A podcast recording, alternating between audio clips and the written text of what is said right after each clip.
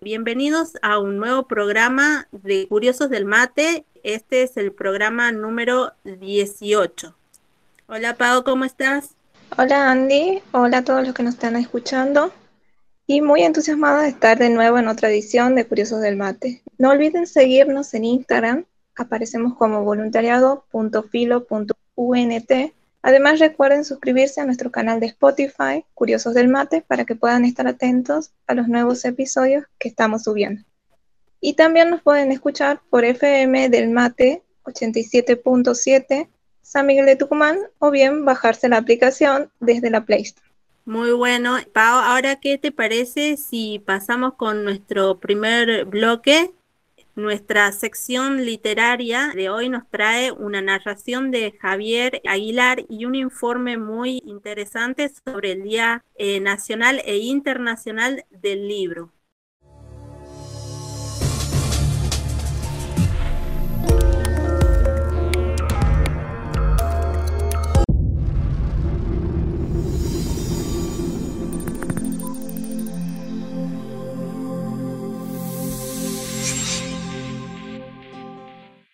Hola Pau, hola Andy, ¿cómo están? Bien, ¿cómo estás vos, Lourdes? Bien, con mucho frío acá, pero disfrutando ya que termina la semana. bueno, hoy están conmigo mis compañeras Agus, Estela y Patricia.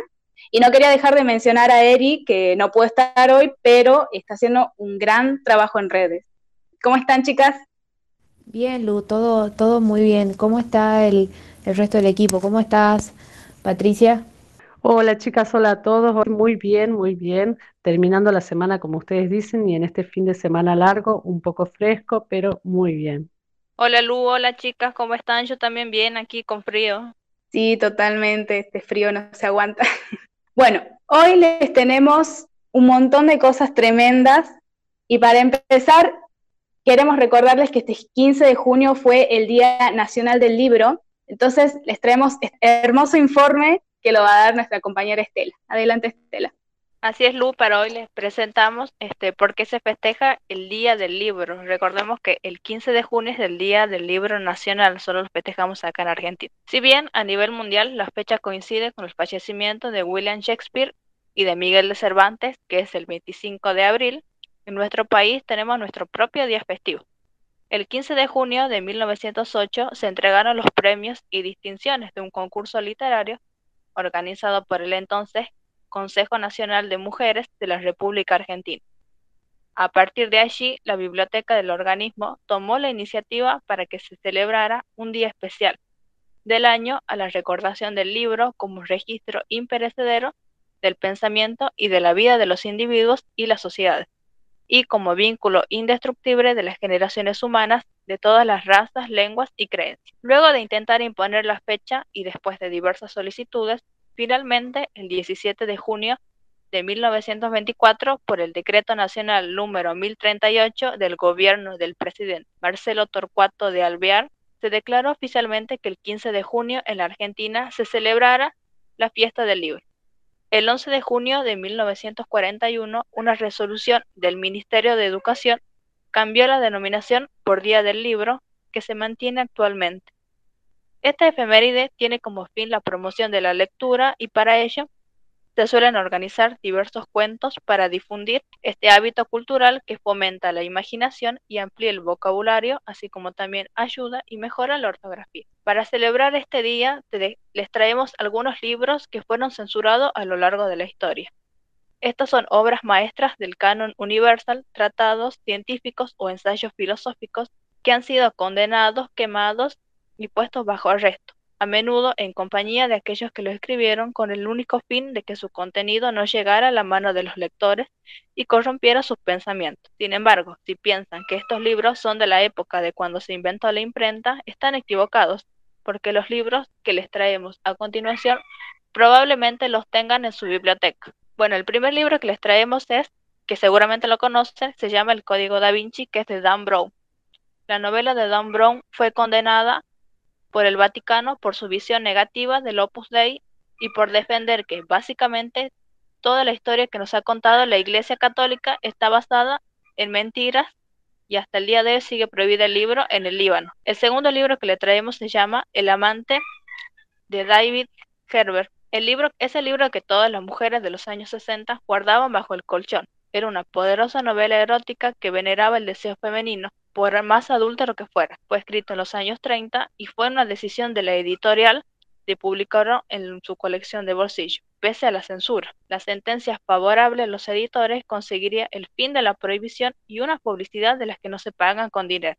Es decir, la primera edición de este libro se agotó en un día. El tercer libro, aunque no lo crean, es Harry Potter y la piedra filosofal. Por ilógico que nos parezca, fue censurado porque creían que promovía la brujería en varios, en varios estados de Estados Unidos, en escuelas británicas y en los Emiratos Árabes. Claro está que el éxito de la saga, como también las películas, dio por tierra la censura y hoy es el libro de iniciación de la lectura favorita de todos los niños. El cuarto libro que le traemos para hoy se llama Persepolis y es una novela gráfica autobiográfica ambientada en el marco de la Revolución Islámica y el exilio de esta. Este libro está prohibido en Irán. Y el quinto libro que les preparamos para hoy es Crepúsculo de Stephanie Meyer y esta fue expulsada por una biblioteca escolar de Australia porque la dirección del centro temía que los alumnos la confundieran como una historia real. Bueno, estos cinco libros que les trajimos para hoy que fueron censurados a lo largo de la historia, como para recordar este 15 de junio que se celebró el Día Nacional del Libro en la Argentina. Tremendo, Estela. Me sorprendió mucho el de Harry Potter. Es muy loco. bueno, ahora Patricia nos va a contar un poco sobre el Plan Nacional de Lectura que se está llevando a cabo por el Ministerio de Educación para todos aquellos que les encante leer o quieran conseguir algún libro. Adelante, Patricia. El Plan Nacional de Lecturas es la iniciativa del Ministerio de Educación de la Nación para garantizar a todos los miembros de las comunidades educativas y en general a la sociedad argentina su derecho a leer.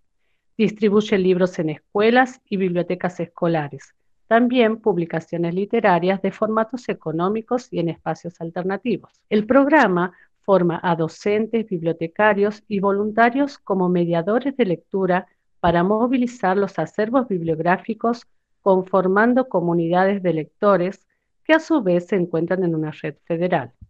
Además, se busca generar actividades para fomentar la lectura en el espacio público para crear entornos sociales amigables hacia los libros y la lectura que acompañan la actividad pedagógica de las comunidades escolares. El Ministerio de Educación Nacional coordina sus actividades con los equipos de planes provinciales de lectura, que a su vez conectan con municipios, bibliotecas populares, hospitales, centros comunitarios y otras entidades que tienen iniciativas de fomento lector. La idea es que ustedes comiencen a indagar, explorar y disfrutar de la literatura.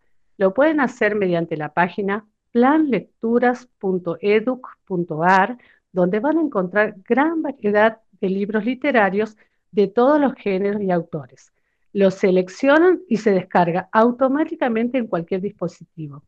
Desde nuestra sección le acercamos esta herramienta para disfrutar de un buen libro sin excusas. Buenísimo, muchas gracias Patricia. Y como siempre, tenemos una narración para ustedes, así que Agus, contanos qué narración les traemos. Eh, gracias Lu y gracias a Estela y a Patricia por, por esta información y también me sorprendió mucho todo lo que contó Estela sobre el Día Nacional del Libro y apoyo esto del Plan Nacional de Lecturas para que puedan descargar y tener ahí siempre un libro a la mano en el celular. Eh, bueno, yo quería este, contarles que nosotros, cuando, bueno, cuando escuchan nuestras narraciones, escuchan siempre la, voz de alguien del equipo. Pero bueno, el, día de hoy queríamos darle lugar a Javier Aguilar, que es un escritor tucumano, eh, y la narración que van a escuchar se llama Lucio y el Cerro San Javier. Nosotros podríamos haber leído este, este cuento también y podríamos habernos grabado, pero, pero la idea era dejarlo de la, de la mano de él, sí, que es el, autor eh, y que es un, gran escritor tucumano, capaz que algunos lo conocen, capaz, capaz que no, pero mm, la idea es que podamos comenzar a, ser un poco más lectores de, nuestras propias narraciones y de nuestros propios escritores aquí. Eh, bueno, como les dije, Javier es un escritor tucumano que ya lleva más de cinco libros publicados y tiene varios premios en la literatura. Y hace poco escribió su primera novela corta que se llama El, Profesor. Javier es un, es un escritor de, canciones también y hemos podido ponernos en contacto con él esta semana para que él nos, nos pueda contar un, poquito más y nos dijo que, que entre las cosas que a él le gusta, él no, trata de elegirlas y, que tanto la música como la literatura le dan, le generan placer, entonces que no, no va a decir si prefiere la, la una a la otra, pero sí quiero dejar algo que él dijo, que es que la literatura es jugar, es ser un niño, utilizar los recursos de la lengua para crear historias, armar personajes. En la literatura encontré la, la libertad de poder hacer lo que quiera y un día llegó la música el fluir de las melodías me sentaron y empezaron a jugar conmigo. Y así surgieron 15 canciones. Con la música sigo jugando y me divierto. Y como dije, nunca podría elegir entre dos cosas que me generan mucho placer. Así que bueno, les dejamos la narración de la voz de, Javier con el cuento de Lucio y el Cerro San Javier. Espero que lo, puedan disfrutar tanto, tanto como nosotras. Exactamente, espero que lo disfruten y que bueno, que sigan investigando sobre este autor, sobre este escritor tucumano, que la verdad que es increíble y estuvo muy predispuesto a responder todas nuestras preguntas. Así que bueno, disfrútenlo.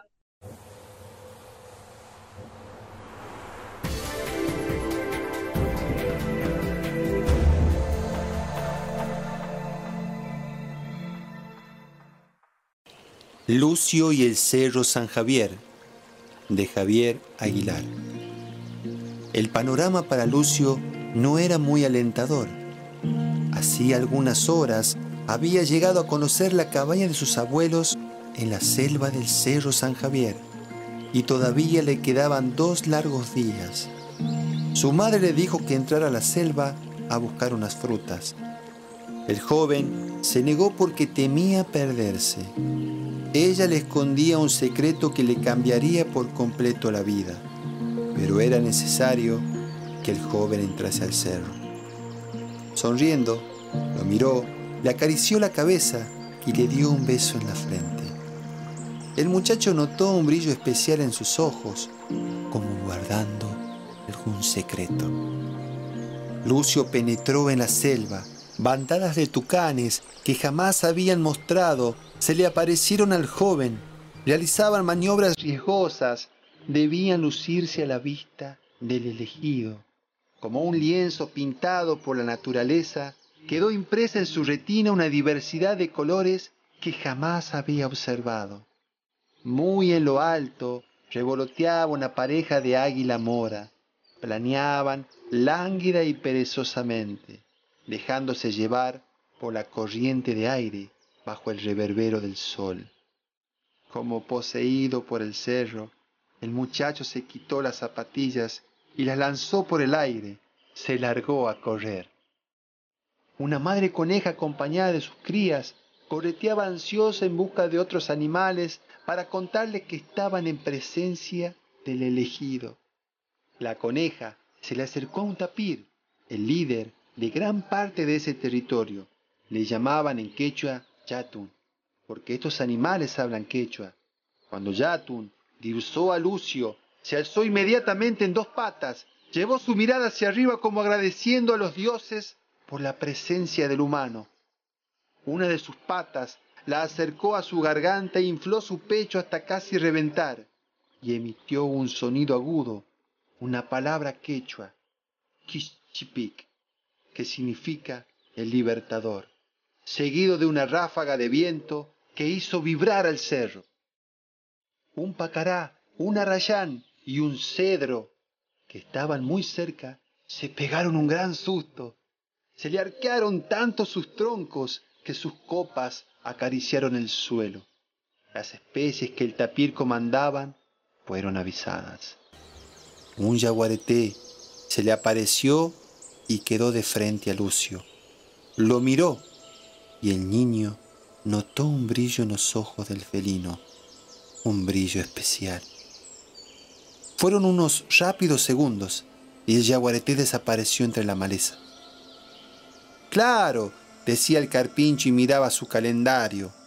Ya pasaron cien años. Es él, le explicaba unos matacos, una corzuela parda y un refinado gato eira de color rojizo. De repente, un torbellino irrumpió la quietud y lanzó una voz que sacudió los tímpanos de Lucio. Lucio, por aquí.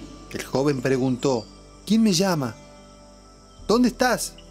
Pero el desconcierto para Lucio fue cuando escuchó, Lucio, aquí, aquí, soy el árbol más grande, soy el orcomolle. Dejó caer la rama, se refregó los ojos, el árbol se movía lentamente, sus raíces sobresalían de la superficie y se extendían por metros. El tronco era cinco veces más ancho que la altura del joven. Estaba hipnotizado por el delicioso olor al alcanfor que se desprendía de las hojas brillantes del gigante. No te asustes, Lucio. Espero que quieras ser nuestro amigo, habló el árbol. El joven se acercó lentamente y puso sus manos sobre el tronco. Sintió una especie de corriente que recorría todo su cuerpo. El gigante Orcomolle le dijo, mientras me toques, sentirás lo mismo que yo. Y siguió explicando el árbol. Siente, pequeño, cómo mis ramas se deslizan por el viento, cómo mis fuertes raíces reciben la energía de la tierra y cómo mis hojas liberan el oxígeno. Lucio cerró los ojos y disfrutó las nuevas sensaciones que experimentaba. Minuto más tarde, le preguntó ingenuamente, ¿por qué no eligieron a otro? Los que te eligieron son los reguladores del hábitat. Ellos por siglos han intervenido para resguardar a la Madre Tierra y de todo cuanto vive en ella. Hay misterios que encierra el universo y que no se pueden descifrar. Y el joven se anticipó, pero ¿por qué no hablan con otros seres humanos? Sería mucho más fácil lograr el cambio. Hay misterios y preguntas que no se pueden contestar y esta es una de ellas. Todavía no llegó ese día que todos esperamos. Es necesario que primero aprendan y entiendan. Nuevamente interrumpió Lucio, buscando deshacer todas sus dudas. ¿Qué? Que su hábitat también es la nuestra. Y agregó, están causando un daño irreversible por el desmonte de los bosques nativos y la deforestación de las montañas. El planeta se está apagando. Necesitamos de tu ayuda. Lucio se imaginó un mundo sin árboles, un desierto donde unos pocos humanos caminaban hacia la nada, industrias y chimeneas que lanzaban llamas de humo hacia el cielo requebrajado, unos pocos animales arrastrándose en busca de agua. Para calmarlo, el árbol se acercó y lo abrazó. El joven lloraba. No llores, todavía se puede cambiar. Nos tienes que ayudar. En tanto, el yaguareté, sin deslizar ni una palabra, observaba recostado, muy cómodo, arriba de una de las ramas del gigante. En ese momento se interpuso Orcomolle y agregó, nosotros jugamos un rol muy importante. Somos los encargados de producir el oxígeno, de cobijar a las especies. Por eso debes concientizar a los demás para que planten uno, otro y otro árbol. Serás quien dé el ejemplo en la familia, en el barrio, en la escuela. Tu ejemplo será la clave. Necesitamos de tu ayuda. El hombre está destruyendo su casa y la nuestra. De pronto descendió de la copa de un cedro un ser luminoso. Ensegueció por unos minutos a Lucio y a todos los animales. Se escuchaban murmullos. Es el espíritu del cerro. Es el espíritu del cerro. Junto al ser luminoso, decenas de águilas mora coparon la escena. El espíritu del cerro fue en busca del joven. Llevó sus seis extremidades sobre la cabeza del pequeño. Lucio entró en un estado de inconsciencia. El elegido recibió del ser luminoso el conocimiento de todas las especies de los árboles en peligro de extinción. Después de tal aparición, Lucio se encontró solo con el jaguarete. El felino no respondió ninguna pregunta que realizó el pequeño, ni tampoco dejó que lo mirara a los ojos. El animal caminaba un trecho adelante, indiferente. Procuraba cumplir su misión, de acompañarlo. Pero el joven tenía una leve sospecha. Había algo que no entendía. Cuando el felino apareció por primera vez, él ni siquiera sintió un poquito de temor por tan enorme y salvaje animal. Insistiendo, le dijo, Decime algo, gatito. ¿Por qué no me hablas ni me mirás? Aquí me quedaré sentado hasta que me hables. El jaguarete, sabiendo lo caprichoso y terco que era el joven, finalmente se dio vuelta y saltó. Quedó de frente a él, lo miró y Lucio pudo ver el brillo, ese brillo que conocía desde siempre, el de los ojos de su madre.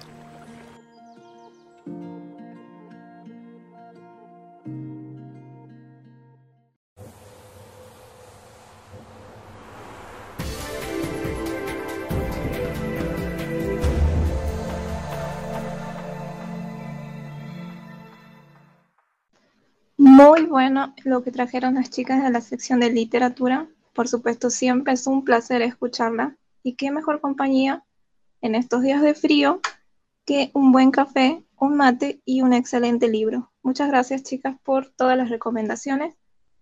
¿Qué les parece si vamos a un pequeño corte? Enseguida regresamos. ¿Sabías que no todas las noticias que leemos, vemos o escuchamos son ciertas? Las fake news o noticias falsas son cada vez más frecuentes y circulan cada vez más. Estas están construidas estratégicamente para desinformarnos a través de información que apela a nuestras emociones o a creencias a las que somos afines. Te pasamos unos tips para poder reconocerlas. No compartas información que no esté bajo una firma autorizada. Chequea la fuente de la noticia, foto o audio. No creas todo lo que ves, escuchas o lees. No te confíes de los títulos.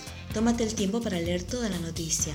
Seamos responsables. Ayudémonos entre todos a estar mejor informados.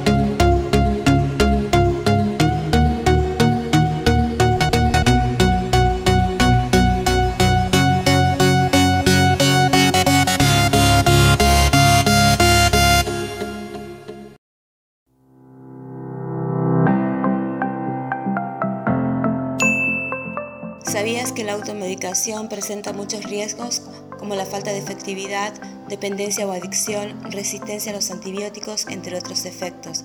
Este hábito instalado hace referencia a la toma de medicamentos por iniciativa propia sin previo reconocimiento de un médico. Este método solo puede ser recomendable solo si el paciente está bien informado. La automedicación responsable se puede utilizar para tratar síntomas leves como el dolor, la fiebre, el resfriado, entre otros y en los tiempos de crisis por pandemia es necesario tener los conocimientos suficientes para poder hacer uso responsable de los medicamentos. Seamos conscientes, consultar con un médico siempre será la mejor opción.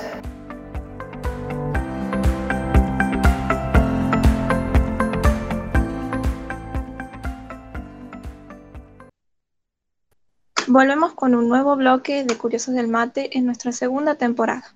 En esta sección volvemos con un informe muy interesante del equipo de datos curiosos sobre los modos de vincularse desde los 70 hasta el futuro tecnológico. Hola chicas, ¿cómo están? Hola Pau, hola Andre y un saludo también a todos nuestros oyentes. Hoy la sección de datos curiosos, como bien lo dijo Pau, trae un informe sobre los modos de vincularse desde los 70 hasta el futuro tecnológico. Y me acompaña en la presentación de dicha sección mi compañera María. Hola chicas, ¿cómo están? Hola, ¿cómo estás Vicky, Mari? Aquí este, esperando ese informe que parece muy interesante y muy contenta de escucharlas nuevamente. Igualmente, si les parece, empezamos. Hoy en nuestra sección venimos a traerles, como muy bien lo dice el nombre, datos muy curiosos y sobre todo interesantes sobre cómo la gente concretaba citas y chamullaba a través de los medios como diarios, revistas, radio y televisión, antes del boom de las redes sociales y las apps de citas. Facebook, Instagram y WhatsApp sirven para hablar con las personas que te gustan o tener simplemente alguna interacción a través de un like o comentario. Pero también en el mercado hay aplicaciones específicas para el chongueo. Badui y Tinder son un ejemplo. Pero alguna vez se preguntaron cómo lo hacían antes, antes de que el Internet fuera algo sustancial al momento de relacionarse, existían otras maneras. Empecemos con los años 70. En aquellos años, la juventud estaba ganando protagonismo y la rebeldía se manifestaba en lo artístico. El rock se ganaba un lugar muy importante en este movimiento, sobre todo en la juventud argentina, la cual estaba interpelada con el contexto, el cual mencionamos en la transmisión de nuestro primer programa. En ese momento también hablamos sobre la revista Pelo, el cual terminó siendo en parte un Tinder de los 70. Aquí tenemos que hacer un paréntesis y aclarar que este término es de la autoría de Pablo Rosenblatt, que lo sacó de un trabajo de investigación de estudiantes de la Universidad Nacional de Quito.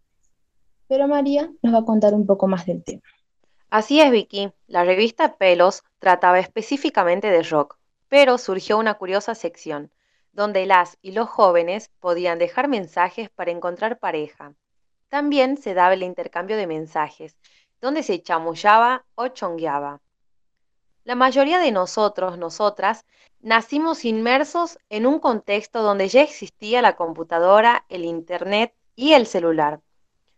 Por eso quizás no cuesta imaginarnos cómo se daba ese intercambio de mensajes mediante una revista de música de rock. Así que aunque no existía Tinder, siempre los y las jóvenes tenían una manera de divertirse, buscar amistad y una historia de amor. Eso, particularmente, a mí me hace pensar que no éramos tan distintos. Simplemente cambió el medio, pero no el espíritu. Si les interesa indagar un poco más en lo que fue la revista Pelo, pueden googlearla y al principio les va a aparecer la página en oficial, en donde están digitalizados todos los números que fueron encontrados. De todas formas, María, en relación a esta temática quizás, también sea interesante comentar o imaginarnos cuál sea el futuro que se viene en términos de conocer gente o buscar una relación sexoafectiva. Así como evolucionamos hacia Instagram, Tinder, etc., tenemos que tener en cuenta que en algún momento esto también quedará viejo. Y entonces, ¿qué es lo que podría venirse? Aprovechamos esta parte del informe para hablar de dos series. Una es Soul Mates de Amazon Prime y la otra es One de Netflix. Ambas nos muestran un futuro muy cercano en el cual encontrar tu pareja o alma gemela es tan simple como registrarte en una, en una empresa tecnológica que brinda el servicio. Mediante tus gustos de por medio, entre otras cosas, la tecnología descubre, por así decirlo, quién es tu alma gemela. Y me parece que es importante tomar el descubre entre comillas, ya que desde mi punto de vista no creo que sea posible que una fórmula te lleve directo al amor de tu vida. Creo que los vínculos amorosos son mucho más que unas fórmulas, un algoritmo o lo que sea que podrían utilizar. Me parece que en un punto esto lo muestra la serie Soul Mates en algunos capítulos. No, puedo decir cómo lo muestra porque sería spoilear, así que directamente abro la invitación a ver estas dos series. Dicho de paso, Sol Mates me parece mucho mejor logrado en cuanto a la trama y mucho más cercano a lo real que la de Juan. Esa es una discusión que podemos hacer en otro momento. Luego de estas dos pequeñas recomendaciones, María nos va a terminar de contar cómo era la conquista en los 70. En los 70 también existía Yo me quiero casar con Roberto Galán, quien fue el conductor de este programa que ayudó a formar parejas en la televisión argentina. Hoy en día, como dijimos anteriormente, las personas basan la formación de relaciones amorosas no solo en el ámbito social, sino que también en la virtualidad. Pero en el 71, Roberto Galán llevó una propuesta arriesgada que rompía con las costumbres de la época. El ciclo fue llamado Yo me quiero casar, ¿y usted? Y se transmitía por la pantalla de Canal 9. Durante una hora, el conductor presentaba mujeres y hombres que querían conocerse. Les preguntaba sobre su vida y al final los participantes elegían entre ellos. Galán era el que corroboraba que existiera coincidencias entre las parejas. Y si lo sabía, los coronaba con su famosa frase, se ha formado una pareja. Para celebrar esta unión, los y las participantes se dirigían al living del amor y compartían unas palabras con el experimentado conductor, que siempre pedía un beso para finalizar. Este programa fue pionero en la formación de parejas y duró más de 20 años en la televisión argentina y dejó una huella imborrable. Por supuesto que hubo muchos otros programas que tenían la misma finalidad o tenían unos segmentos sobre el tema como Cupido en Much Music. Ahora, si llegamos al final de nuestra sección, seguramente ustedes recuerden algún reality show sobre parejas, así que nos encantaría saber cuál era su favorito por nuestro Instagram, voluntariado.filo.unt. Interesante, chicas, el dato curioso que trajeron sobre cómo eh, las personas se relacionaban o podían tratar de buscar parejas en aquellos años y me hace recordar a mi infancia un poco de lo que hablaron sobre el programa Yo me quiero casar. Este, la verdad es muy interesante el informe. Este, ¿Qué te parece, Pau? Súper interesante, como siempre, el trabajo de datos curiosos y también bastante buenas las recomendaciones, sobre todo ahora, con un poco de frío, perfectos para combinarlos con las recomendaciones de la sección de literatura y ver una buena película.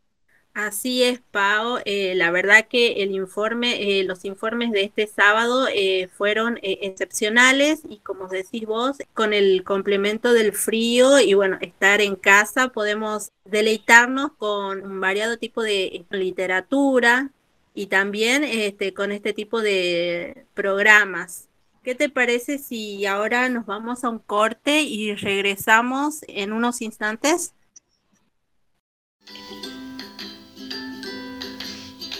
Mis papis son personales salud, están trabajando para cuidarte. El coronavirus está afuera. El escudo protector es el lavado de las manos, el barbijo y quedarse en casa, ayudando.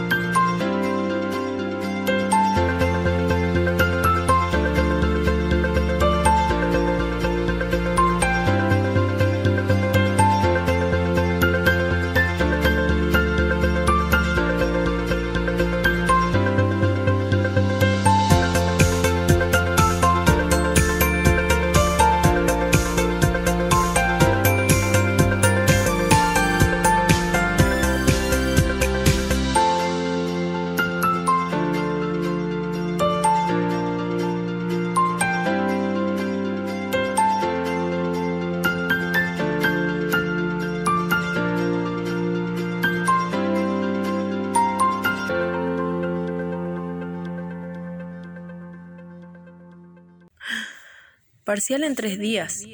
Y vos, tengo mucho tiempo para estudiar. Mañana empezaré a leer y estudiaré todo el día. Entró un mensaje. ¿Quién será? podría prepararme un cafecito. Mientras estudio, pintaré mis uñas. No pierdas tiempo.